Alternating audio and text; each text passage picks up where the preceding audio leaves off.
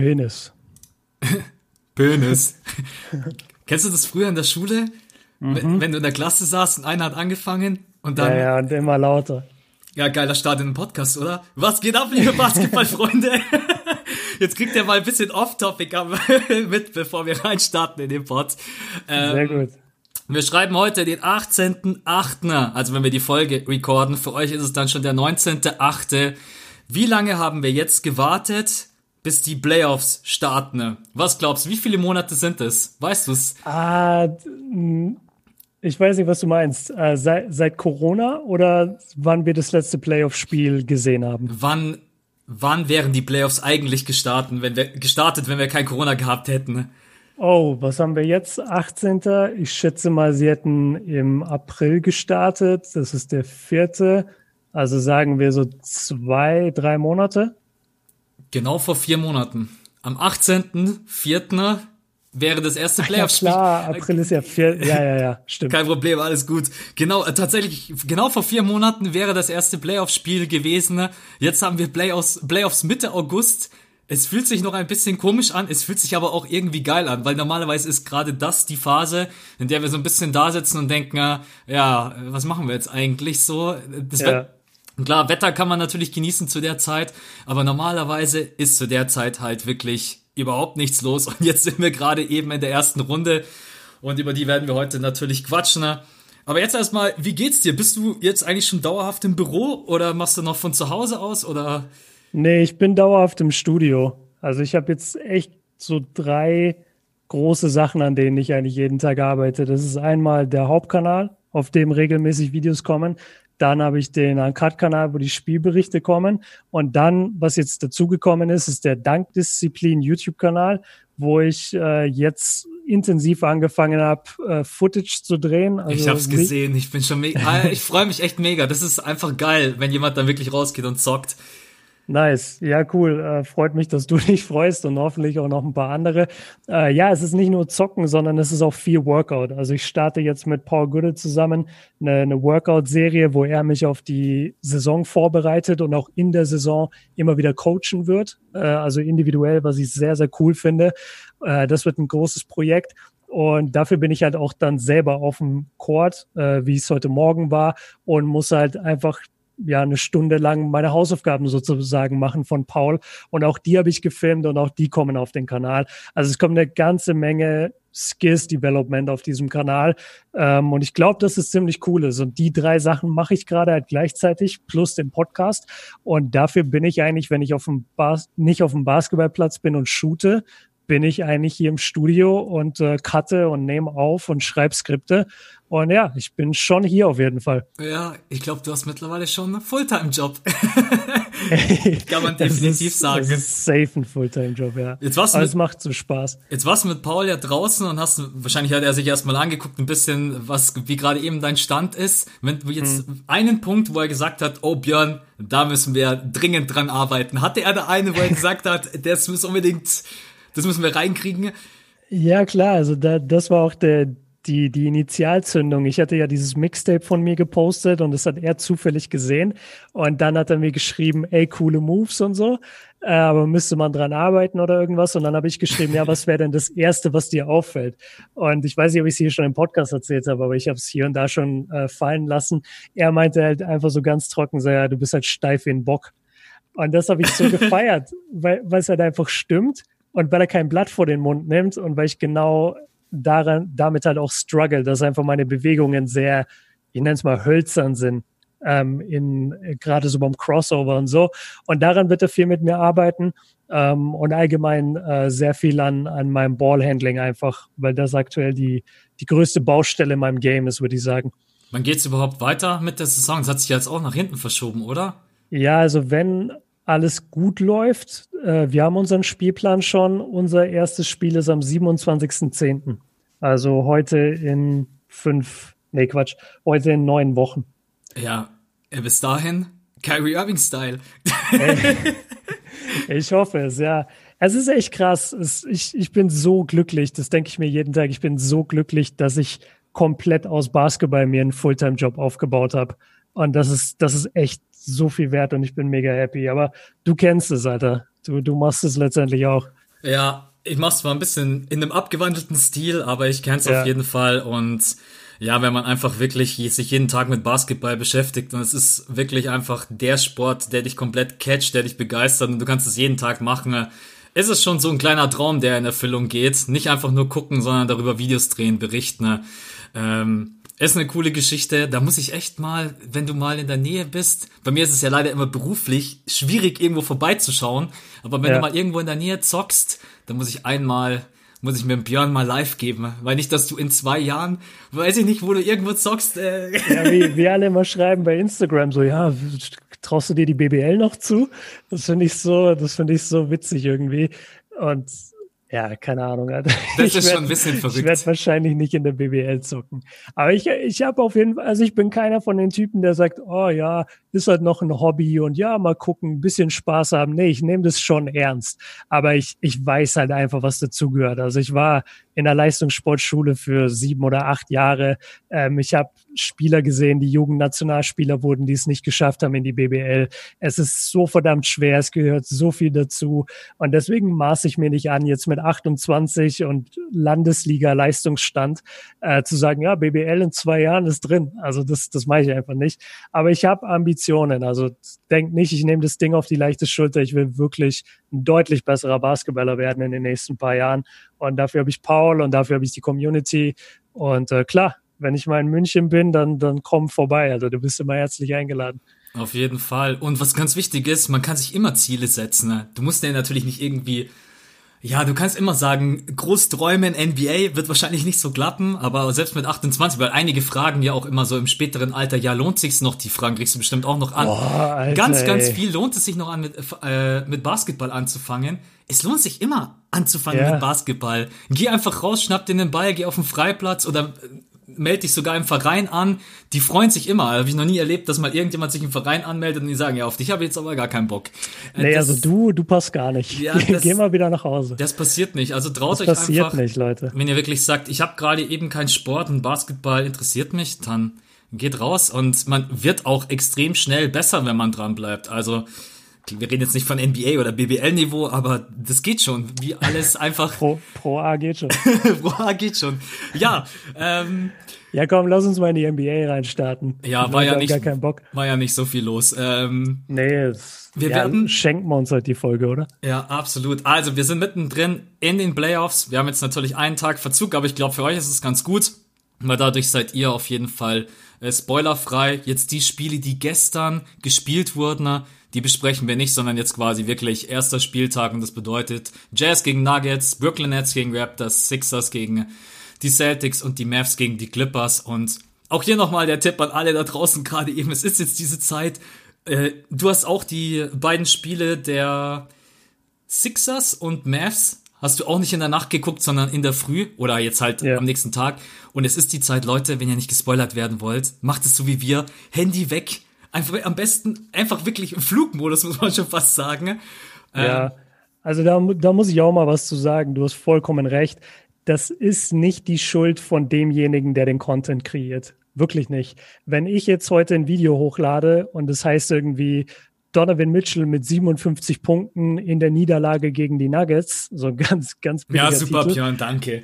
Ja, dann, dann kannst du darauf nicht sauer sein. I'm sorry, dann musst du für die Zeit, das ist deine Verantwortung. Ich musste heute auch, und ich hasse das auch, es ist super nervig, klar, aber ich musste heute auch, ich konnte nicht auf Instagram gehen. Wirklich nicht. Ich war bis ich, ich war fertig mit den Spielen um 16 Uhr. Ich bin um 16 Uhr heute das erste Mal auf Instagram. Und normalerweise bin ich halt viel öfter da, auch weil ich halt was posten muss oder einfach mich informieren will, äh, schauen will, was Max heute macht, was Siebes heute macht. Konnte ich alles nicht machen.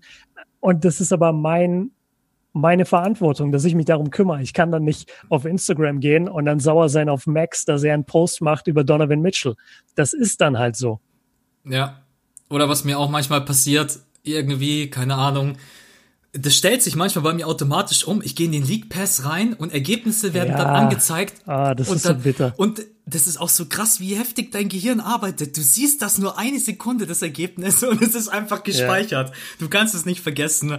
Ähm, ich, ja. ich gehe immer nur auf den League Pass jetzt, wenn ich reingehe, dann tue ich immer beide Hände auf den Bildschirm. So mache ich es auch. So mache ich es auch nur für den Fall, dass aus Versehen dieser Button Spoiler äh, aktiviert ist. Ja, ja. Und, und dann, wenn ich merke, ah, er ist nicht aktiviert oder okay, er ist doch aktiviert, dann nehme ich ganz vorsichtig meine Maus, versuche immer noch alles zuzudecken und, und klick dann schnell an, dass ich keine Ergebnisse sehe. Also ich bin da auch paranoid des Todes und es muss so auch sein, weil die, die Ergebnisse stehen überall. Jeder postet darüber. Äh, ich muss bei WhatsApp manchmal Leuten Bescheid sagen, mit denen ich gar nicht viel schreibe. So, ey, ich habe das und das Spiel noch nicht gesehen. Bitte schreib mir jetzt nichts dazu. Ich kann nicht in meine Basketballgruppe. Also es ist, es ist echt viel. Die geilen WhatsApp-Nachrichten. Boah, hast du gesehen? Ey, ja. bitte geh. Äh, was auch echt. Ich wollte heute in der Früh eigentlich erst aufstehen und Mavs gegen Clippers gucken. Ne? bevor ich. Na, das geht nicht. Das, weil, genau ja. richtig. Mir ist dann eingefallen, ah verdammt, die reden dann immer in dem Spiel. Das können die Amis echt überhaupt nicht. Die spoilern dich halt zu 100 Prozent, äh, dass Boston gegen Philly, also jetzt geht's dann langsam los, Leute, wenn ich gespoilert werden will, bitte später wieder einschalten. Ne? Dann zu 100 Prozent, ja, übrigens Boston hat Philly geschlagen. Und dann bist du halt für das Spiel vorher gespoilert. Du musst dann quasi immer in der Reihenfolge gucken. Ja, ist echt. Ja. Ist eine wilde Zeit. Gut, Freunde, wir werden unser Skript Jetzt natürlich ein bisschen anpassen, weil äh, bester NBA-Moment der Woche jetzt dann irgendwie zu sagen, ja geil, die Trailblazers sind jetzt in den Playoffs oder so, wir machen jetzt quasi äh, bester NBA-Moment jetzt von diesem ersten Spieltag, nervigster NBA-Moment und jetzt halt auch Spieler dieses ersten Spieltags. Das ist für uns jetzt einfach sinnhafter als nochmal zurückzublicken auf vor allen Dingen die letzten Bubble Games. Bei dem einen oder anderen waren ja auch nicht mehr so viel wert, außer halt das Play-In natürlich. Ähm, genau, bloß, dass ihr Bescheid wisst und ansonsten ganz normal Hauptthema. Wir sprechen über die Partien, was lief gut, was lief schlecht, was ist uns aufgefallen. Und nur damit ihr Bescheid wisst, bester NBA-Moment. Ich schieb mal den Ball zu dir rüber. ähm, der beste NBA-Moment, lass mich kurz überlegen. Hm. Ja, weiß ich nicht. Ich habe so ein bisschen zwei irgendwie im Kopf. Also der eine Moment ist, als Luca in dem Dallas gegen Clippers Spiel wieder zurückkam von seiner Verletzung im ersten Viertel und die dann in ja, einem Viertel letztendlich einen 20-Punkte-Rückstand aufgeholt haben. Das fand ich einfach sehr beeindruckend und das war für mich auf jeden Fall ein Moment, weil du das Gefühl hattest so, oh, Luca kriegt auf den Sack von den Clippers, von der Defense, der kann das nicht handeln, oh, was passiert jetzt? Und dann kommt er zurück, nachdem er da kurz draußen war und dominiert halt einfach dieses Spiel. Und für mich war er ganz klar der, der beste Spieler auf dem Feld in, in einem Spiel, wo Kawhi Leonard und Paul George mit auf dem Feld standen. Also das fand ich einen sehr, sehr coolen Moment. Und dann ähm, war es, glaube ich, der gegenseitige Respekt. Nee, ich, nee, bessere, bessere Moment. Ähm, als Jamal Murray in dem Denver gegen Utah Game, als er da in einer der, ich weiß nicht, ob es die letzte Minute war, auf jeden Fall hat er einen unglaublichen äh, Klatschwurf versenkt. Und dann hast du so am Spielfeldrand, also er war auf dem Feld, aber du hast es halt in dem Bildausschnitt, war am Rand. Und dann hast du so Donovan Mitchell gesehen, der so, der so anerkennend genickt hat, aber auch so, okay, okay, ich sehe deinen Wurf, aber Bro, ich habe auch noch mal den Ball, let's go. Und dann läuft er vor und scoret halt auch den Bucket. Und das war für mich so ein Superstar-Moment dass ich einfach sage, das ist, glaube ich, mein Moment. Ähm, der der Luca-Moment ist der zweite, aber dieses Kopfnicken von Donovan, so, ja, ja, ich habe dich gesehen, aber ich habe auch noch mal den Ball, Bro. Das war überragend. Also ich habe einen komplett anderen Moment, aber ich wusste auch, dass du den nicht nimmst, weil der ist einfach total simpel. Es ist tatsächlich der Tip-Off zwischen den Denver Nuggets und den Utah Jazz, weil ich in dem Moment, oh. es ist wirklich in dem Moment, habe ich mir gedacht, wir haben so lange darüber spekuliert und diskutiert, werden wir nochmal NBA Basketball sehen in diesem Jahr? Mit ja. Corona, mit allen Teams, welche Spieler sind überhaupt am Start?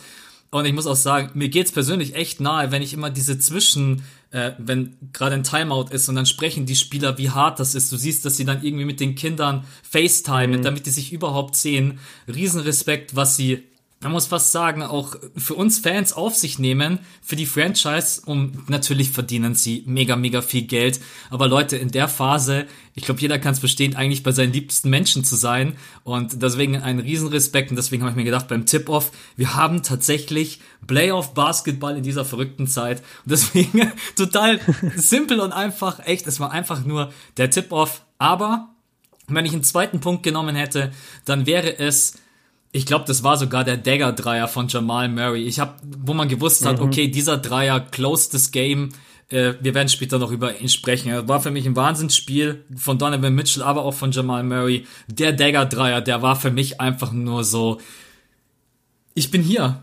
Ich bin hier, ich bin jung, jo. ich kann dieses Team anführen und ich verstecke mich auch nicht in den letzten Sekunden, wenn es drauf ankommt. Deswegen überragender Moment. Und deswegen, ja, haben wir jetzt mal heute zwei Momente mit drinnen, aber gut, nervigster. ja, nervigster ist so einfach. Ist, ja, es ist so einfach. Ey, ja, okay, ich, ich, ich versuche versuch ein netter Mensch zu bleiben. okay, ich sag's. Toronto gegen Brooklyn. Die ganze Serie. Das ist für mich der nervigste Moment. Dass diese Serie existiert, ist ein nerviger Moment. ich habe einen anderen. Ich habe die Refs bei Mavs gegen äh, Clippers. Aber ah, okay. Aber da müssen wir später drüber diskutieren. Ja, ich habe da, hab da eine andere Meinung. Können wir? Äh, ich ich werde später auch argumentieren, aber ich werde auch generell über die Refs sprechen. Also finde ich, lass es nach äh, hinten schieben. Ähm, was war jetzt gerade nochmal dein Punkt? Alzheimer lässt grüßen, richtig nice. Ah ja, ja Toronto Raptors gegen Brooklyn Nets. Ja. ja, ist. Ja, was willst du dazu sagen? Das ist einfach die Serie, in der eins der besten Defense-Teams spielt gegen die Brooklyn Nets, die man ja trotz allem, ich glaube, gegen Caris LeVert. Seien wir ehrlich. Spielen die Toronto Raptors gegen Caris LeVert. Ja, die haben natürlich einfach keine Chance. Das ist, äh, wie die Raptors verschieben, wie sie verteidigen, ist vielleicht auch wenn sie im Defensive Rating nicht das beste Defensivteam sind, ich würde fast sagen, so vom Eye-Test her sind sie es. Wie die Raptors verteidigen. Ja, die das, sind eklig. Da, ich habe also ich habe keine Ahnung, wie krass die geschult sind von Nick Nurse, wie die sich bewegen, wie die Kommunikation zwischen denen sein muss. Aber die verschieben sich überragend, wie die draufgehen, wie die ausboxen, wie die ihr, äh, One, ihre One-in-Box-Defense spielen. Das ist alles das ist alles echt überragend. Die Brooklyn Nets werden absolut keine Chance haben. Ähm, klar, wenn, wenn sie mal ihre Dreier treffen, dann machen sie schon ein paar Punkte, aber ansonsten. Ja. Brauche ich die Serie jetzt? Äh, also nee, genau. Das ist das Problem. Man braucht sie einfach nicht. Die Nets sind zwar im Osten Playoff-Team, aber das zeigt einfach nur, wie schlecht der Osten ist. Und das finde ich, da, wird, da wurde mir gestern unterstellt, dass ich die Netz nicht respektiere für ihre Leistung. Doch, tue ich total. Aber die sind trotzdem keine Mannschaft, die was verloren hätte in den Playoffs. Da, da laufen drei Spieler rum, die du in den Playoffs spielen kannst. Das sind Lavert, äh, Jared Allen und hier, wie, wie heißt er, Joe Harris. Das sind die drei Spieler, wenn ich, wenn ich mir das Roster der Nets angucke, wo ich sage, das ist eine Person, die kann in den Playoffs spielen. Und alle anderen sind einfach nicht auf diesem Level. Und die dann sehen zu müssen gegen dieses übertrieben kranke Toronto Raptors Team, die schon im zweiten Viertel mit 30 Punkten führen und sich irgendwann denken, hey Leute, sollen wir das überhaupt zu Ende spielen oder gebt ihr gleich zur Halbzeit auf? das ja. ist halt einfach super langweilig und deswegen ist es für mich ja ein nerviger Moment. Ja, aber an sich, ich habe jetzt das erste Spiel angesehen und muss sagen, das ist eine Serie, da werde ich mir die Highlights reinziehen und aber ich glaube, das wird einfach in jedem Spiel relativ ähnlich aussehen. Und ich gehe mal davon aus. Also, wenn die Nets wirklich einmal einen absoluten Sahneabend erwischen, was ich nicht mal glaube, äh, werden die halt 4-0 äh, nach Hause gehen und dann. Ja, safe. Ist das Ding durch. Ähm, ja, dein nervigster Moment. Über meinen sprechen wir später, weil sonst reißt. Wobei können wir eigentlich jetzt, das hat ja generell eigentlich mit dem, mit der Se ja, mit dem, mit dem ja, Spiel selbst, ja, ein bisschen. Ähm, es geht mir eigentlich gar nicht so um diese Situation. Also zum einen ist. Beschreib's erstmal, worüber wir reden. Ja, also Christoph Bosingis hat zwei Ts bekommen, Technical Fouls, und da, wenn du zwei Ts bekommst, ich denke, das weiß mittlerweile jeder, wenn nicht, dann wirst du ejected, also für dich ist das Spiel dann vorbei. Und es wird sich halt wie immer darüber gestritten, wie in der NBA die Ts verteilt werden. Das ist jetzt nicht erst seit heute Thema und nicht erst seit heute Nacht Thema. Die ein oder anderen schreiben, Bosingis hätte sich in der Situation zurückhalten müssen. Äh, die ein oder anderen schreiben, ja, warum haben die Refs nicht ein bisschen mehr Feingefühl? Es ist so ein schmaler Grad. Ähm, und man muss sagen, ich habe mir heute mal die Regularien durchgelesen. Es ist einfach so, dass der Referee halt immer auf der richtigen Seite ist. Also im mhm. Endeffekt, er kann halt gar keinen falschen Call setzen, weil im Notfall heißt es halt immer, ich habe jetzt den ganzen Ausschnitt, das ist halt natürlich, es gibt sogar, habe ich gesehen, nach jedem Spiel ein Report, in dem drin steht, warum Spieler XY das T bekommen hat, ausführlich, habe ich gar nicht ja, gewusst. Ja. Und ja, diesen Referee-Bericht, da steht auch jede Fehlentscheidung drin. Ja. Und ja, und deswegen, aber so, gut, gestern ist es passiert. Mir geht's aber generell einfach wieder darum, wie oft auch in den Bubble Games wieder Szenen bestraft wurden, in denen einfach Emotionen gezeigt werden. Ähm, oder Kleinigkeiten, ich weiß gar nicht was, Majanovic oder wer hat nach dem Ball, nach dem Korberfolg mit dem Kopf den Ball weggeköpft und kriegt einen Tee, wo ich mir dann immer so. Oh, weiß ich gar nicht mehr. Ja, doch, ich weiß, ich weiß gerade nicht, ob es Majanovic war oder ob es jemand anders war. Ähm, wo ich mir dann immer so denke, haben die Refs eigentlich manchmal das Bedürfnis, im Mittelpunkt zu stehen? Oder warum kann ich nicht einfach sagen, okay, komm, ich würde einfach zum Spieler hingehen und sagen, pass auf, das nächste Mal kriegst du einen Tee, du weißt selber die Regeln und wie strikt sie eigentlich sind. Das kann man natürlich wieder für die Refs argumentieren, weil jeder in der NBA weiß, da gibt's einen Tee, da gibt's einen Tee, fertig aus, keine Diskussion. Ja, und jetzt haben gestern natürlich dann einige argumentiert, dass das halt äh, dieses erste Spiel zerstört hat. Ähm, ich muss sagen, beim zweiten. Ja, weiß beim, ich gar nicht, ob das so zerstört hat. Beim zweiten Tee muss ich sagen, ähm, Sie haben, glaube ich, reingeschrieben in den Report, dass Christoph Porzingis als der Faktor galt, der das Ganze zum Eskalieren gebracht hat und mhm. dementsprechend haben sie ihm dann ein zweites T gegeben. Er hat dann auch selber im Interview gesagt, klar, ich muss mich dann selber zurückhalten. Ja, im Endeffekt ist es eigentlich ganz einfach, bleib da einfach weg, denk dir dein Teil und fertig, dann kriegst du kein zweites T. Aber an sich geht es so ein bisschen um das Fingerspitzengefühl in solchen Situationen. Wir sind jetzt einfach in den Playoffs und ich habe es nicht gelesen. Ich glaube sogar selbst Dirk hat was dazu geschrieben.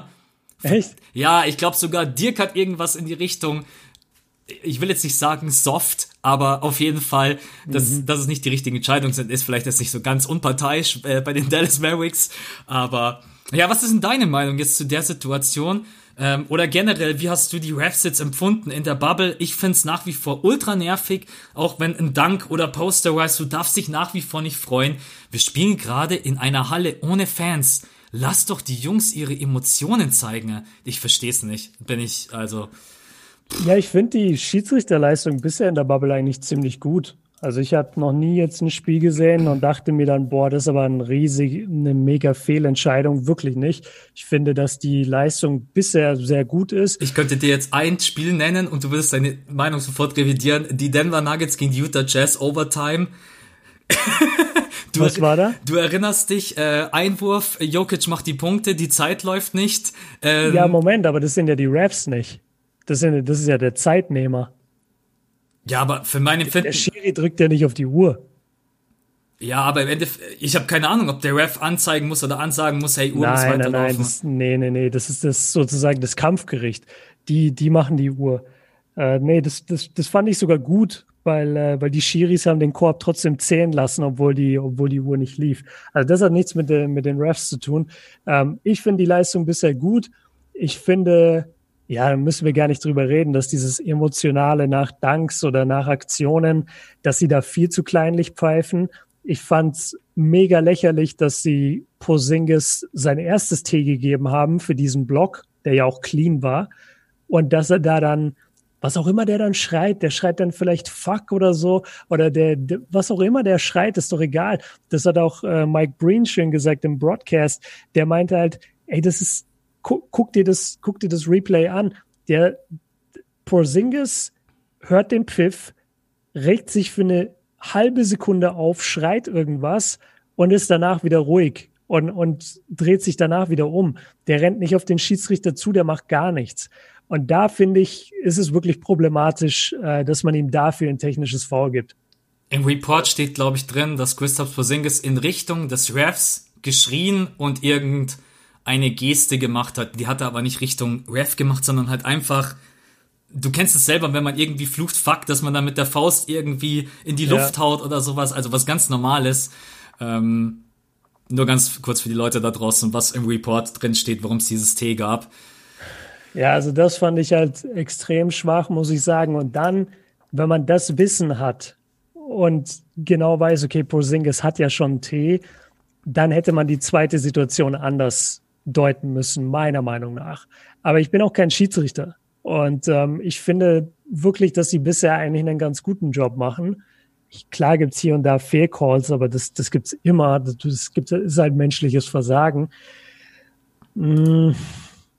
Aber kann, ja. ich, aber kann ich dir zustimmen? Also so generell die Leistung in der Bubble für mich relativ unproblematisch. Ich kann mich wirklich an ja. kaum eine Szene erinnern, wo ich jetzt gesagt habe, das war ein kompletter Fail-Call. Ähm, achten auch, muss ich sagen, kommt mir vielleicht bloß so vor, sehr, sehr viel auf Travels. Also selbst auf, auf, Kleinigkeiten ne, ist mir jetzt in dem einen oder anderen Spiel mal aufgefallen, wo ich mir gedacht habe, okay, also früher hätten sie da, glaube ich, niemals gepfiffen. Ja. Ähm, aber so diese, diese Ts, das ist mir echt so ein bisschen ein Dorn im Auge und nervt mich stellenweise. Aber ja, gut, ist jetzt ja, passiert. Ich kann es verstehen. Ist jetzt passiert. Ähm, meinst du, sie hätten mit ihm eher eine Chance gehabt, dieses Spiel zu gewinnen? Ja, weiß ich gar nicht, weil ich finde, die Mavs haben danach nicht weniger gut gespielt. Also ich finde, die haben sich relativ schnell und gut umgestellt. Ich meine, klar, ein 2,21 Meter Mann, der äh, dribbeln kann und ja, was heißt dribbeln kann, aber der einigermaßen dribbeln kann und Dreier werfen kann, ist natürlich eine unglaubliche Waffe.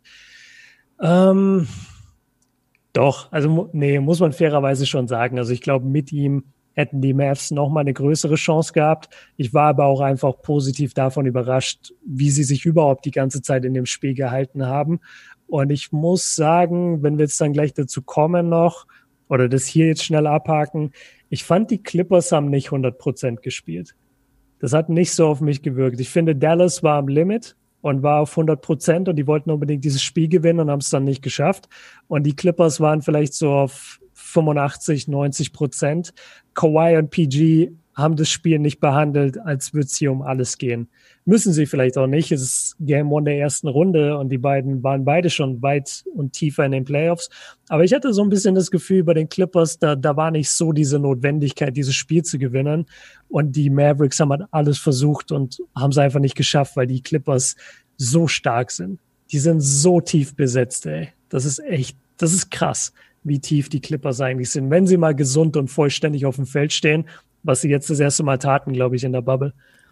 Interessant, dass du exakt das gleiche Gefühl hast wie ich. Die, okay. beson besonders die ersten zwei, drei Minuten habe ich gedacht, ich bin im Trainingsspiel. Die haben die, ah. die haben die, okay, die haben, die Clippers sind reingestartet, wie verrückt, haben, glaube ich, ja, gleich drei oder vier Dreier, stand irgendwie zwischenzeitlich, keine Ahnung, 20. 18-2. 18-2. 18-2. Ich habe ich hab echt gedacht, okay, soll ich schon vorspulen oder, ähm, Habe ich mir auch gedacht. Ja, man hat einfach, dieses Team ist, wie du gesagt hast, unglaublich tief besetzt. Äh, Kawhi Leonard und PG haben auf jeden Fall nicht am Limit gespielt. Und Luca muss auch eine Wahnsinns... Wir können jetzt eigentlich gleich rübergehen zum Hauptteil vom Podcast, wenn wir sowieso schon ja. dabei sind. Ähm, Luca musste alles geben, musste 42 Punkte droppen, hat gespielt wie verrückt, also dass er überhaupt erstens, dass er sich überhaupt traut gegen diese Defense. Ist ja nicht nur Paul George und nicht nur Kawhi Leonard, sondern auch Patrick Beverly, äh, alle, die da unterm Korb halt rumhassen. Morris, ja. Harrell und Co. Aber Luke, äh, manchmal habe ich das Gefühl, der Typ, der, der junge Kerl hat einfach keine Nerven mehr. Äh, ich weiß nicht, was mit dem ist. Ich kann wirklich nur noch sagen, der ist ein Generationstalent. Also der ja. ist wirklich jetzt schon für mich Magic Johnson, LeBron James, Shaquille O'Neal mäßiges Talent. Also wenn der so weitermacht, dann reden wir in zehn Jahren über Luca in der Goat-Konversation. Das ist unglaublich, wie gut dieser junge Typ ist. Das ist unglaublich. Ich, ich krieg's nicht in meinen Kopf, wie gut der ist. Ja, es ist wirklich.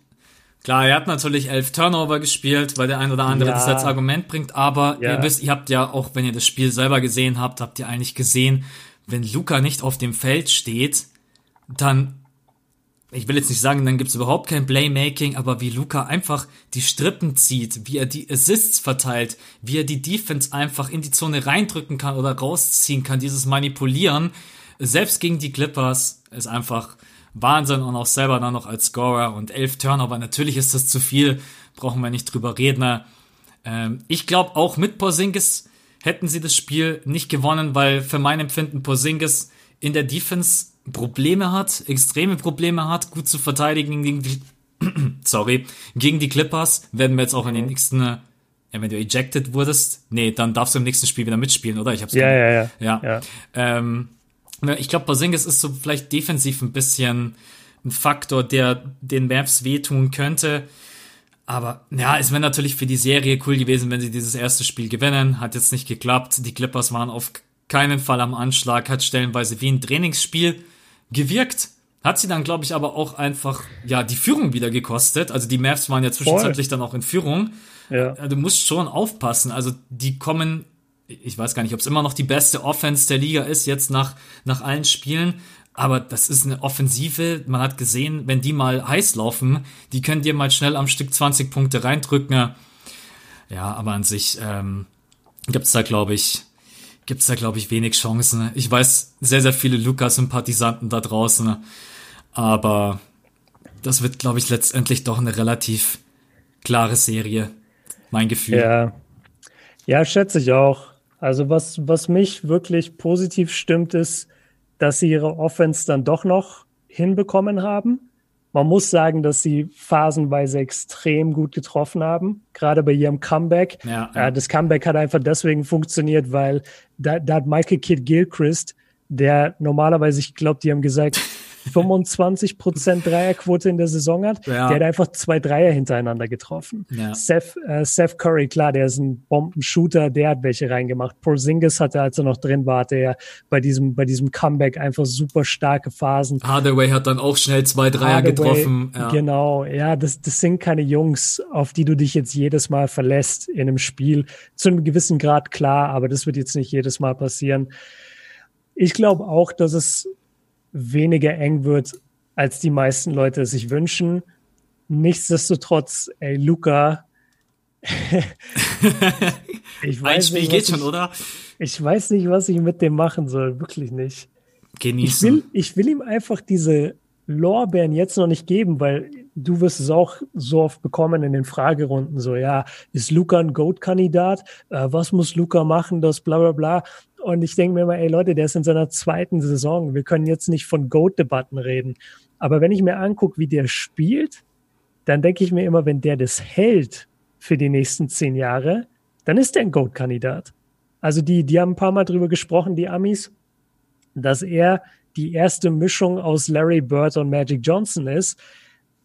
Und da ist eine Menge dran. Also ich will jetzt nicht sagen, dass er das genau ist. Er ist nochmal ein anderer Spielertyp, finde ich. Aber er ist, er ist so gut, ey, Max. Ich weiß nicht, was ich sagen soll. Ich bin, ich bin komplett von den Socken, wie dieser Typ Basketball spielen kann. Ich krieg die Frage auch oft mit Goat-Diskussionen und ich sag einfach immer zu jedem, wir warten jetzt erstmal ab, bis LeBron James seine Karriere beendet hat und dann in fünf Jahren sprechen wir mal, wie es aussieht mit Luca, Janis. Ja.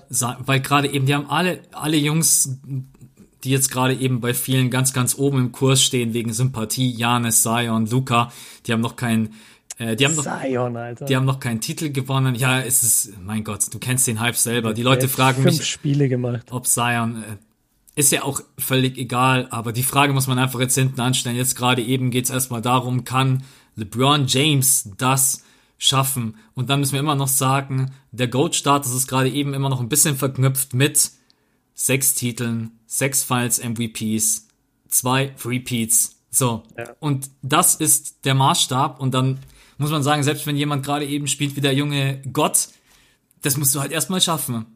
Oder du musst dann einfach eine Karriere hinlegen wie LeBron James. Ich würde mal behaupten, LeBron James braucht gar nicht zwangsläufig vielleicht diese sechs Titel, aber braucht trotzdem einfach noch Erfolge. Er hat natürlich vieles andere geschafft, wird vielleicht am Ende in der All-Time-Scoring-List ganz oben stehen. Ist, glaube ich, auch bei den Rebounds, bei den Assists. Ich glaube, es ist niemand irgendwie unter den Top äh, 20 oder Top 10.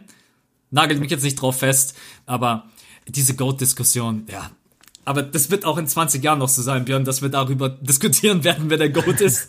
ähm, ja. ja, und ich sag nur, er wird in diese Diskussion kommen, wenn er so weiterspielt. Ja, also interessant wird's natürlich mal, wenn er den ersten Titel mal gewinnt und dann noch den zweiten vielleicht. Repeat. Äh, und ein paar MVPs und da gehört schon eine Menge dazu, ja. dass du auf dieses Level kommst. Und das Wichtigste, bitte Junge, bleib verletzungsfrei. Dankeschön. Ja, sowieso. Ja. Okay, das war jetzt so ein bisschen, würde ich sagen, Mavs, Clippers. Ähm, ja, ich, ich sag, ein Spiel klauen sie irgendwie, weil sie dann mal wie verrückt vielleicht alles treffen und dann ein Porzingis vielleicht auch mal nicht runter muss und Luca haut dann vielleicht noch mal 40 plus raus, aber bei 4-1 ist dann ist dann auch Schicht ja. im Schacht. Also, ja, maximal 4-1. Ja, kann ich auch 4-0 sein. Es, ja, leider. Es wird Phasen geben oder es wird ein Spiel geben, wo die Clippers noch weniger Bock haben. Die Clippers, wirklich, die Clippers sind einfach so. Sorry, die nehmen das doch nicht ernst. Ey, die sind so tief. Die, die, die sehen eigentlich nur zwei Teams in der NBA die ihnen gefährlich werden können. Und den Rest, das ist denen so egal, Alter. Und okay, das hast du auch an der Körpersprache gesehen.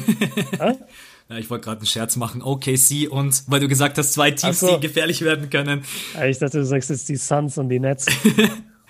nee, hast du absolut recht. Also im Endeffekt, die Clippers werden, wenn alles nach Plan läuft, in die Western Conference Finals marschieren. Ja, wer soll die aufhalten mit der Tiefe und mit dem Kader? Aber Sehen wir dann. Okay, nächstes Game. Worauf hast du Bock? Jazz Nuggets oder Sixers Celtics?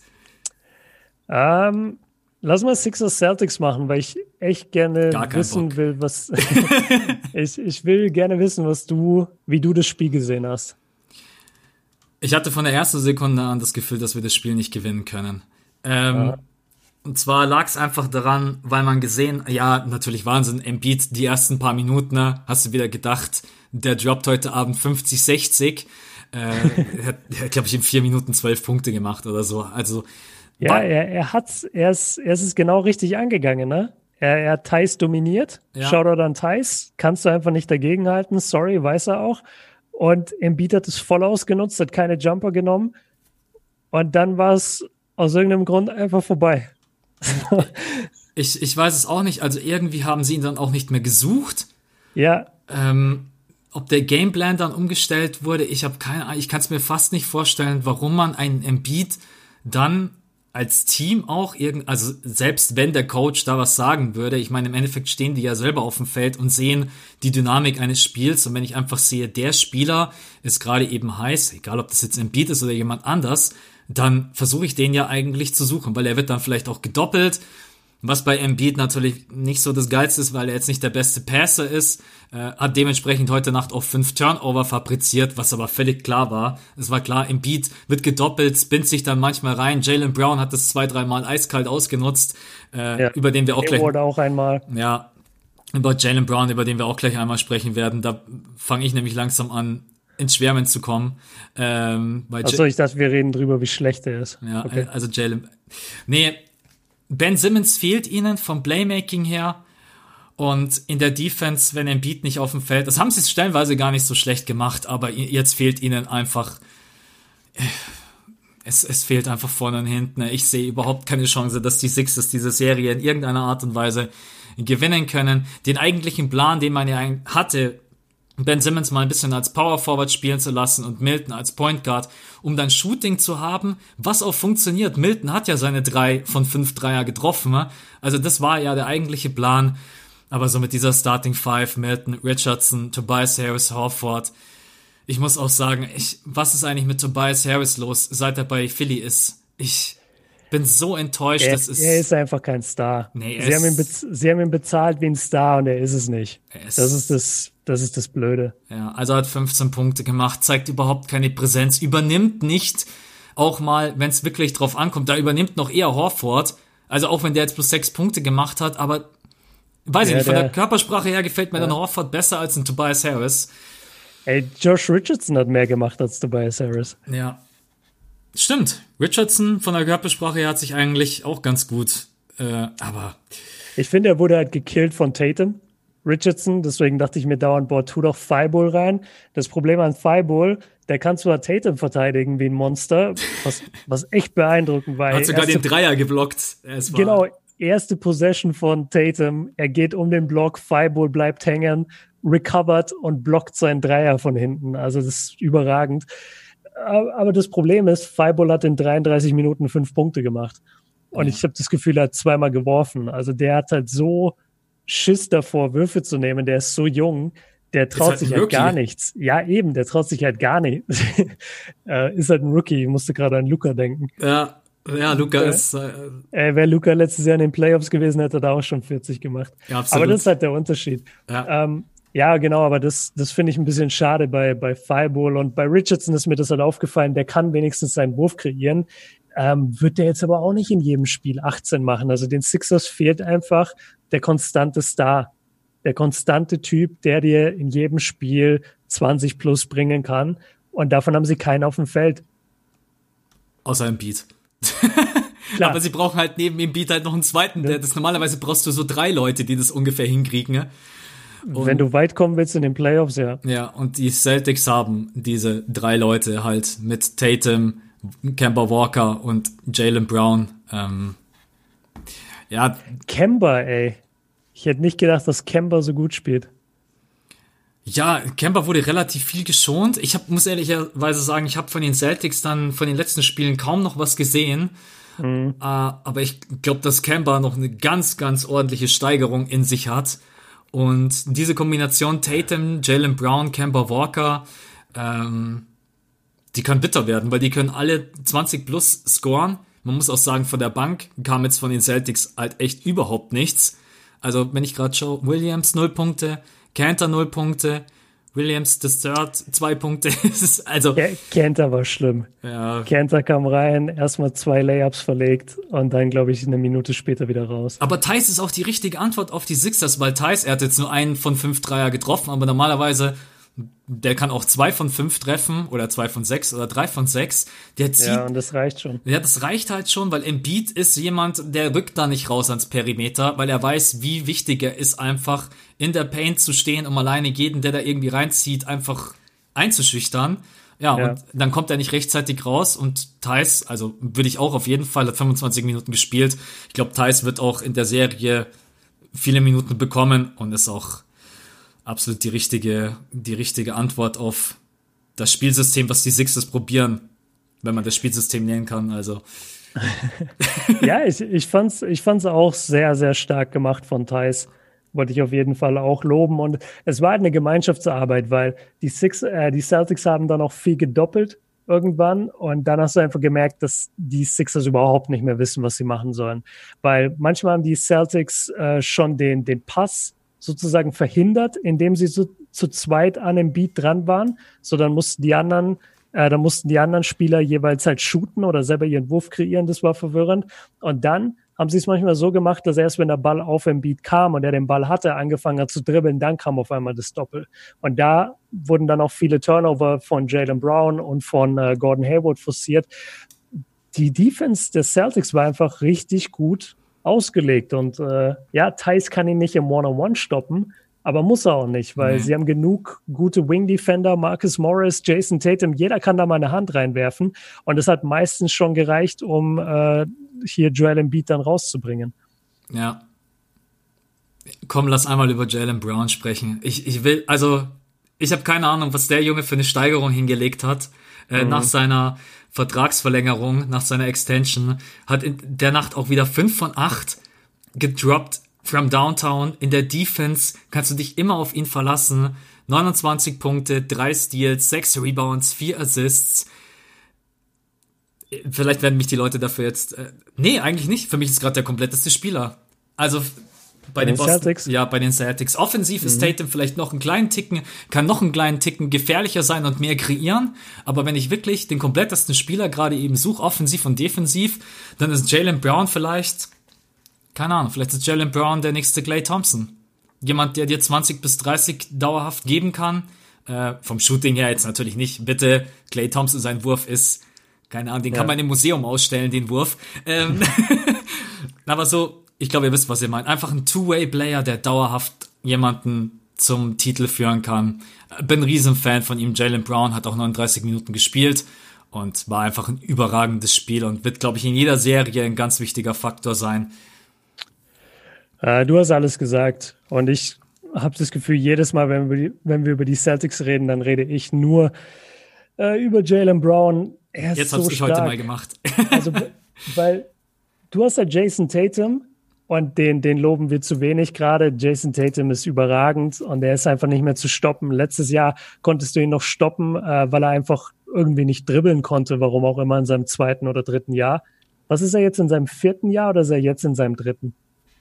Ich glaube, jetzt ist er in seinem dritten. Ich glaube auch, er ist in seinem dritten. Ich glaube, letztes ja. Jahr war Sophomore Year und jetzt genau. ist er, glaube ich, im dritten. Und Und in seinem Rookie-Jahr war er ja so, okay, krass, der Typ schlägt ein. Und in seinem zweiten Jahr, wenn du dich erinnerst, war dann ganz viel, dass er einfach ja. in den Playoffs nicht, der konnte nicht dribbeln. Der, ja. der hat angefangen zu dribbeln und der Ball war weg, jedes Mal. Und jetzt, Alter, der, der, der killt auch Leute wie Richardson aus dem Dribbling. Und das ist ein Defense-Spezialist und er killt ihn trotzdem. Das ist so beeindruckend, auf welchem Level er ist. Und dann hast du eben daneben Jalen Brown, der ihn perfekt komplementiert weil er ein bisschen mehr verteidigt und weil er ein bisschen mehr für diese Hustle-Plays zuständig ist. Und, das muss man auch sagen, Jalen Brown ist unglaublich klatsch. Das hat er in den Bubble Games einmal gezeigt. Stimmt. Ich weiß nicht mehr in welchem Spiel. Und heute auch gegen die Six, also gestern gegen die Sixers, da gab es einen Moment, wo die Sixers so ganz kurz Momentum hatten. Und wo du gemerkt hast, die Celtics brauchen jetzt einen Korb. Was macht Jalen Brown? Zwei, drei drückt den Dreier, genau, ich weiß nicht, ob es zwei waren, aber ich er drückt auf jeden Fall in der Possession, an die ich gerade denke, drückt er den Dreier rein. Ja. Und ich dachte mir, wow, das ist, das, das waren noch vielleicht fünf Minuten im vierten Viertel oder so. Aber ich dachte mir, das ist Klatsch. Das ist ein Klatschwurf, auch wenn der am Ende nicht in dieser Klatschstatistik irgendwo auftaucht. Also ja, ey, Jalen Brown, Legende. mag, mag, also wir haben jetzt heute schon einen neuen Goat, eine neue Legende. Ähm, ja. Mal schauen, was noch kommt. Ich muss dich einmal ganz kurz fragen, ich habe extra dein Video nicht geschaut, weil ich dich im Podcast fragen wollte. Was glaubst du äh. in der Serie? Wie geht's aus am Ende? Ich habe, glaube ich, 4-1 äh. getippt, wenn ich mich nicht täusche, für Boston. Boah, ich weiß gerade nicht auswendig, was ich getippt habe. Ich habe entweder auch 4, ich glaube auch 4-1 oder 4-2. Ja. Also das Krasseste an den Celtics ist, dass sie Top 4 in der Defense und in der Offense sind in der NBA. Und wenn du so eine Mannschaft bist, dann kann dir halt keiner kommen, weil du sie offensiv zerlegen kannst und aber auch defensiv stoppen kannst. Und ich fand nicht mal, dass die Celtics ihre beste Defense gespielt haben. Ich hatte oft das Gefühl, boah, das können sie noch einen Ticken besser, ähnlich wie bei den Clippers. Und die werden da reinkommen. Und Philly, ich sag dir auch, Philly hat diese Energie nicht. Nee. Embiid ist nicht der Typ, der dich über eine Serie trägt. Das hat er noch nie bewiesen. Der wird in einem der nächsten Spiele wird sie nerven, dass er die ganze Zeit da unterm Korb hasseln muss. Ähm, es wird ihn nerven, dass die Bälle nicht zu ihm kommen. Irgendwas wird ihm nicht passen und der wird mental rausgehen, also auschecken und dann war es das mit der Serie. Also 4-1 würde ich nach dem Spiel gestern aussagen, ja viel Optimismus für alle Philly-Fans da draußen. Aber das ist einfach leider die Realität, muss man. Yes. Ist schade, normalerweise sagt man Sixers gegen Celtics, ein Duell mit Tradition und äh, normalerweise sagt man über sieben Spiele, aber in diesem Jahr auf keinen Fall. Und ja, mal schauen, äh, ob es dann wirklich so kommt. Dann haben wir noch als Abschluss, schon wieder Overtime, die Utah Jazz gegen die Denver Nuggets, das Eröffnungsspiel mit, ja, einem Donovan Mitchell, der 57 Punkte droppt. Das ist die drittbeste, ja. drittbeste Performance, die es in den Playoffs jemand, ich glaube Michael Jordan ist mit 62 oder 63 gegen die Heat 92. Nee, 63 Punkte hatte er gegen die Celtics. Ja. Tür Und, klingelt.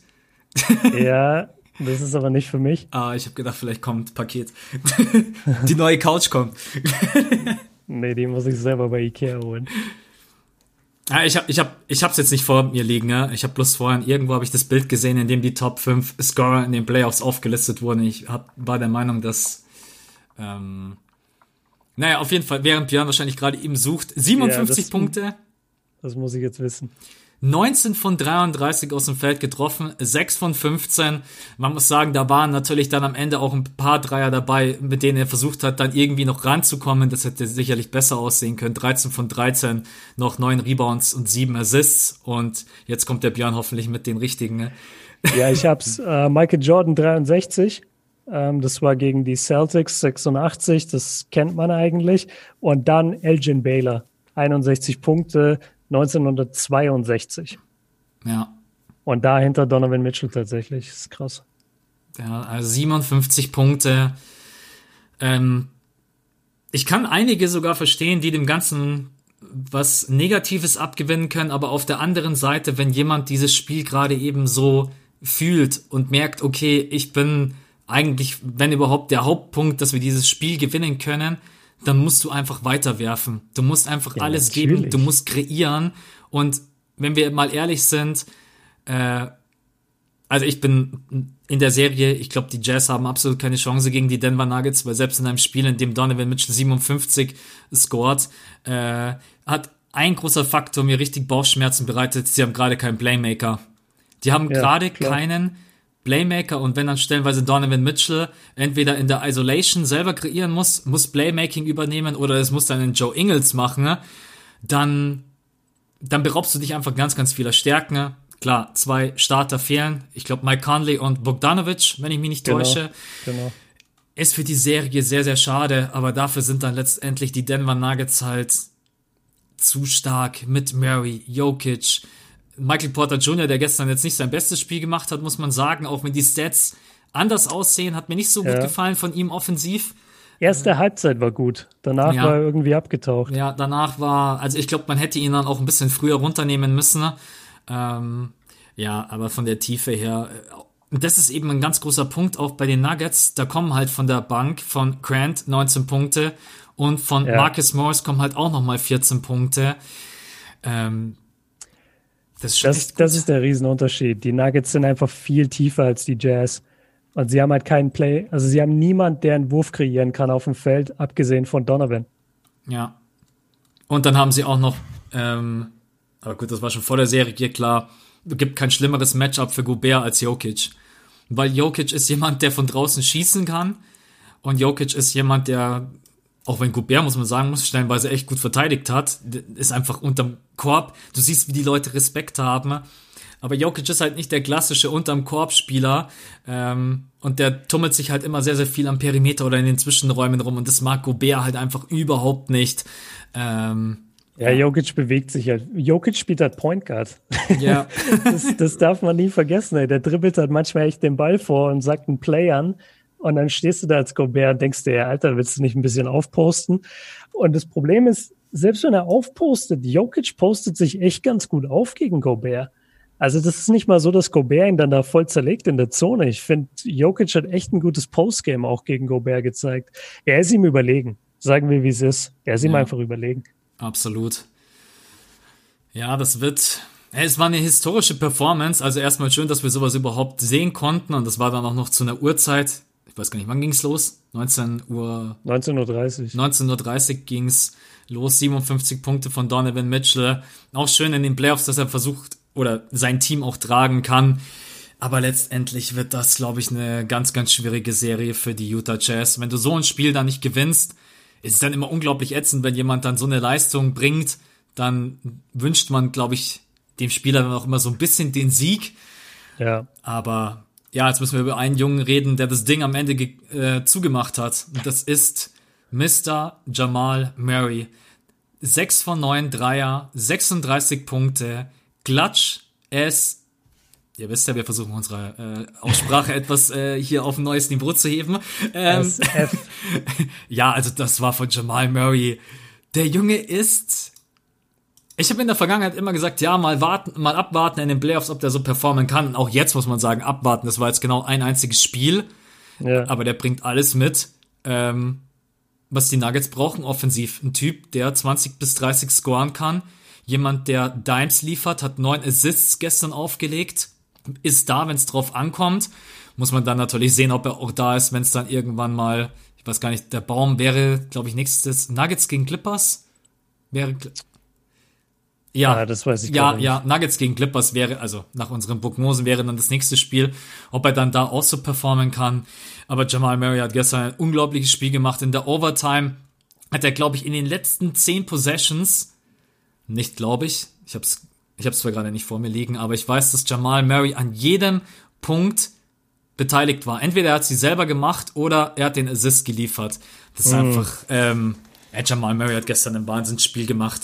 Also auch dieser Dreier dann top of the key, wo du dann gewusst hast, jetzt sind die Lichter aus, das war's. Also war ein unfassbares Spiel.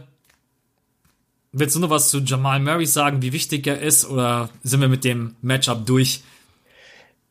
Eigentlich will ich nur noch mal darauf hinweisen, dass die Nuggets damit halt den Luxus haben, wenn Jokic das ganze Spiel dich überträgt und dann kommt Murray und liefert dir halt so ein viertes Viertel ab. Und bei den Jazz hast du das Gefühl, Donovan muss vom ersten bis zum vierten Viertel die ganze Zeit performen, damit die Jazz überhaupt im Spiel bleiben können. Und das ist immer dieser Unterschied. Und deswegen braucht man halt auch mehrere Stars oder Co-Stars oder einfach ein tief besetztes Team, wo du halt weißt, okay, ich kann mich jetzt verausgaben im Mitte drittes Viertel und dann einen Run hinlegen. Ähm, da kann ich jetzt mich voll verausgaben, weil ich weiß, es gibt zwei andere Spieler in unserem Team, die im vierten Viertel zehn Würfe nehmen können und davon fünf treffen. Und das ist bei den Jazz nicht gegeben. Und das ist halt dieser Luxus von den, von den Denver Nuggets. Damit will ich nichts von Murrays Leistung wegnehmen. Ich will nur erklären, was der Unterschied gerade zwischen den beiden ist, weil beide haben unglaublich gescored. Beide waren unglaublich klatsch. Aber der Vorteil ist halt, dass Jokic äh, neben Murray steht und bei Donovan ist es halt Gobert. So, und Gobert initiiert nicht die Offense und Gobert ja, holt sich nicht wirklich seinen eigenen Wurf, außer bei einem, bei einem Abstauber beim Fast Break oder im Pick and Roll. Stimmt. Naja. Eine Frage mhm. haben wir noch offen. Und da bin ich jetzt ja. sehr, sehr gespannt. Wer war der Spieler des gestrigen Abends von diesen vier Spielen? Ähm, weil es Boah, ist sehr, sehr geil, weil Luca halt so hat mega viele. performt, hat verloren. Donovan ja. Mitchell hat mega performt, hat verloren. Ja. Nee, deswegen ist es für mich. Der, Trommelwirbel für alle da draußen. es ist für mich, glaube ich, zwischen Murray und Jokic. Und wenn du, so wie du das jetzt nochmal, ich habe das auch gelesen. Ich habe nicht nur gelesen, er war in den letzten zehn Buckets beteiligt. Ich habe sogar gelesen, im vierten Viertel war er und, und in der Overtime oder so war er an 30 Punkten beteiligt, entweder direkt oder indirekt, was auch irgendwie ein kranker Stat ist. Also ich glaube, ich gebe es Jamal Murray, weil man auch nicht ihn so wirklich auf den Schirm hat. Selbst wenn er jetzt das geile Spiel gemacht hat, denkt man trotzdem nicht wirklich an ihn. Man denkt nur an Donovan. Und ich würde es ihm eigentlich gerne geben, ja, für die Clutch-Performance. Wenn du Clutch bist, ist einfach nochmal ein Next Level. Ähm, ist nochmal krasser, als wenn du halt im dritten Viertel irgendwas geil machst. Deswegen sage ich Murray. Und ich denke so ein bisschen auch an Jason Tatum. Die anderen beiden haben halt nicht gewonnen. Ähm, sorry, die anderen beiden haben wahnsinnig performt, aber sie haben halt beide nicht gewonnen und dann muss ich die jeweiligen Sieger einfach bevorzugen. Und da bin ich bei Murray und vielleicht bei Jason Tatum, aber nee, eigentlich bei Murray, ja. Finde ich einen guten Pick, bin ich dabei. Jamal okay. Murray hat es einfach verdient, hat überragend gespielt, äh, hat das Spiel gelenkt, geleitet, war überall zu finden, wo man ihn brauchte. Das war, das war eine richtig, richtig starke Leistung. Also da gibt's echt fast überhaupt nichts zu meckern und deswegen, äh, klar sagt jetzt der eine oder andere, ja, muss man Donovan Mitchell geben mit 57 Punkten, ne? aber muss man halt nicht zwangsläufig. Das war halt natürlich eine historische Performance, aber ja. die haben halt das Spiel verloren. Deswegen, äh, glaube ich, kann man mit Jamal Murray als Pick leben. Gut, das waren die ersten vier Matchups. Äh, ja, jetzt geht's dann sowieso spannend weiter. Die Lakers spielen gegen die Trailblazers, OKC. Genau die Spiele sind wieder mitten in der Nacht. Ja, das ist ärgerlich. Ey. ja, aber gut. Ähm, nächst, also die nächsten Tage dann immer aber schön ey, Handy auslassen. Wir haben doch, wir haben doch Milwaukee Orlando. Ja, das kommt doch zu einer schönen Zeit. Wahnsinn. Ich, ich bin schon richtig. Und was haben wir noch? Was ist das vierte Spiel? Ja, das geht sogar. Heat gegen Pacers um 22 Uhr. Oh, das ist perfekt, da bin ich gerade mit dem Training fertig. Ah, das kann man sich auf jeden Fall, ähm, bei Heat gegen Pacers habe ich schon Bock. Da freuen sich jetzt alle, wenn sie das morgen hören und sich dann denken, ah ja, cool, hätte ich mal gucken sollen. Ja, stimmt. Die, die, die Empfehlung bringt nicht so viel. Komm, wir gucken mal, was, wer am Mittwoch spielt. Ja. Wahrscheinlich, wahrscheinlich die vier, die wir heute besprochen haben. Ich glaube auch. Ich Oder? Die, die, spielen ja ständig abwechselnd, schätze ich. Ich habe mir den Schedule ehrlich, ja geil, ich gebe erstmal nur Schedule ein, da kommt natürlich nichts. Aber ich denke auch, dass du recht hast, dass die wahrscheinlich echt wirklich immer abwechselnd. Ja, ja safe. Ja, ist genau so. Raptors gegen Nets. 19.30 Uhr, Nuggets gegen Jazz, 22 Uhr, Celtics also gegen. Für euch jetzt morgen. Ja, Celtics also für gegen euch Sixers. heute. Genau. Celtics ja. gegen Sixers 0.30 Uhr und Clippers Mavs 3 Uhr. Ja, packt halt immer schön alle, packt immer die geilen Spiele mitten in die Nacht. Und statt dass ihr mal Clippers Mavs einfach, jetzt schaue ich mal, ob irgendein, nee, Spiel 3 auch wieder, Nets Raptors 1930, Spiel 3 Magic Bucks 19 Uhr am Samstag. Die wissen schon, wie es läuft. Ja, aber Pacers Heat am Donnerstag um 19 Uhr ist schon sick. Stimmt. Und um 21.30 Uhr Rockets Thunder. Das ja. ist schon sehr geil. Ja. 21.30 Uhr Rockets Thunder gebe ich mir. Ich gebe mir sowieso alles, aber halt, es geht immer um die Frage, ob live. Hast du was für deine Corner? Wenn nicht, äh, ich nee, habe was. Aber überhaupt nicht. Das ist, äh, muss ich mich entschuldigen. Ich habe überhaupt nicht dran gedacht, weil vier Spiele äh, in den letzten paar Stunden geguckt und auf dem Court gewesen. Und ich habe einfach nicht dran gedacht. Ich hätte jetzt schnell was raussuchen können, aber ich wollte euch jetzt auch nicht anlügen. Ist doch egal. Deswegen habe ich heute nichts. Aber ich nee, ist was. nicht egal. Ist ja ein festes Programm. Ja, aber ich habe so das Gefühl, nach unserem ersten Podcast, dass sich das vielleicht ein bisschen immer einpendeln wird. Einmal deine Corner und einmal meine Corner. So auch das von, könnte sein. Auch ja. von der Länge her. Ich habe einen ganz kleinen Mini-Stat, das soll heute auch nicht ausufern, weil äh, ich weiß gar nicht, bei wie viel wir sind. Eine Stunde schon, ein bisschen drüber. Und zwar das erste Mal in NBA History, dass vier Spieler unter 25 Jahren über 30 Punkte am selben Tag gescored haben. Das gab's noch nie. Jamal Krass. Murray, Donovan Mitchell, Jason Tatum und Luka Doncic schreiben natürlich alle drunter äh, The future is now. also ja, aber es ist nice. ein bisschen, im Endeffekt ist es jetzt so ein bisschen, jetzt kommen jetzt die ganzen Jungstars, die ganzen Jungen und gab es in der Geschichte der NBA noch nie, dass vier Spieler am gleichen Tag und vor allen Dingen unter 25 30 Punkte oder mehr gedroppt haben. Ähm, ja, also ich habe das schon oft gesagt und ich sage es gerne wieder. Ich bin seit wie vielen Jahren jetzt? Äh, seit 16 oder 17 Jahren, nee, seit 17 Jahren bin ich jetzt NBA-Fan. Ich habe die Liga noch nie so gut gesehen. Es ist wirklich krass. Das Skill-Level der einzelnen Spieler und dann noch die jeweiligen Teams. Also wenn du in die Western Conference guckst fürs nächste Jahr, ey, da sind 13, da, da, da sind 13 Playoff-Teams drin, Alter. Oder 12 Playoff-Teams. Das wird echt heftig, die Western Conference nächstes Jahr. Die, die müssen anfangen, Teams zu traden. Das ist einfach nicht mehr fair.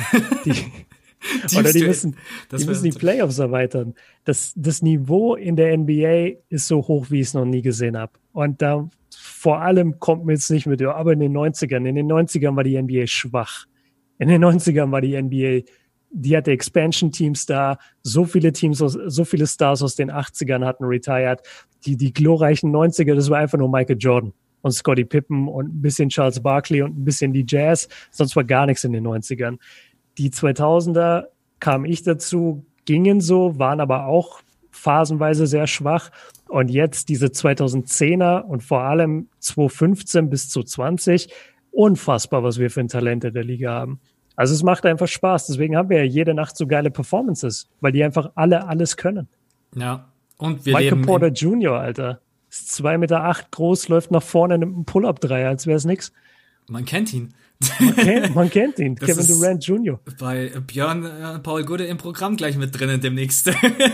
Ja, Nach vorne einen Transition Pull-Up Dreier.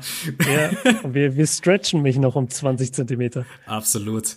Ja, Freunde, also wir sind für heute durch. Ähm, wird jetzt wahrscheinlich jede Woche so ein bisschen so ablaufen, vielleicht je nachdem, wenn es dann auch mal irgendwas anderes Spektakuläres passiert, switcht das Hauptthema des Podcasts auch, aber jetzt heute war natürlich erstmal klar, Playoff-Start. Und ja, dann für alle Patreons, wir hören uns am Freitag bei der Extra-Episode. Und ansonsten für alle anderen, die uns supporten, vielen Dank natürlich an alle, die jetzt auch wieder, man merkt jetzt auch, dass natürlich das Interesse wieder nach oben geht. Ähm, wir hören uns nächste Woche Mittwoch wieder. Bis dahin sind. Nee, ich glaube, bis dahin sind noch keine Serien durch, wenn ich mich. Oder eine Woche? Nur, nur, nur Toronto gegen die Nets. Björn sein Favorite Topic. Nein, Leute. Vielen Dank fürs Reinhören. Wir wünschen euch äh, einen schönen Tag. Genießt die Playoffs. Ich bin mega happy, dass wir wieder Basketball, NBA, Playoff Basketball sehen können. Und dann bis spätestens nächste Woche, Patreons Freitag. Bis dahin, wir sind raus. Ciao. Ja, witzig, dass du jetzt so eine geile Abmod hast, aber ich habe noch einen Nachtrag. Ja, und rein. zwar äh, will ich einmal sagen, es ist wirklich schön zu sehen und da danke ich an der Stelle, dass so viele neue Leute sich angemeldet haben bei Patreon. Also wir haben ja den, den Beitrag auch gesenkt. Wir haben ja gesagt, es gibt jetzt auch den äh, für, für drei Dollar im Monat den Support und es haben eine Menge für sich beansprucht und sich da angemeldet und es ist echt schön zu sehen, dass ich weiß jetzt nicht, wie viele es waren, aber da immer so die Mail zu bekommen, ey, der und der ist jetzt Patreon, wirklich sehr, sehr cool, freut mich sehr. Äh, danke euch allen, die da supporten. Und jetzt sind wir wirklich raus. Äh, wir sehen uns am Mittwoch für alle, die normale Zuhörer sind, beziehungsweise die, die Main-Zuhörer sind. Und für die Supporter gibt's am Freitag die Special-Folge. Haut rein und danke für alles. Ciao.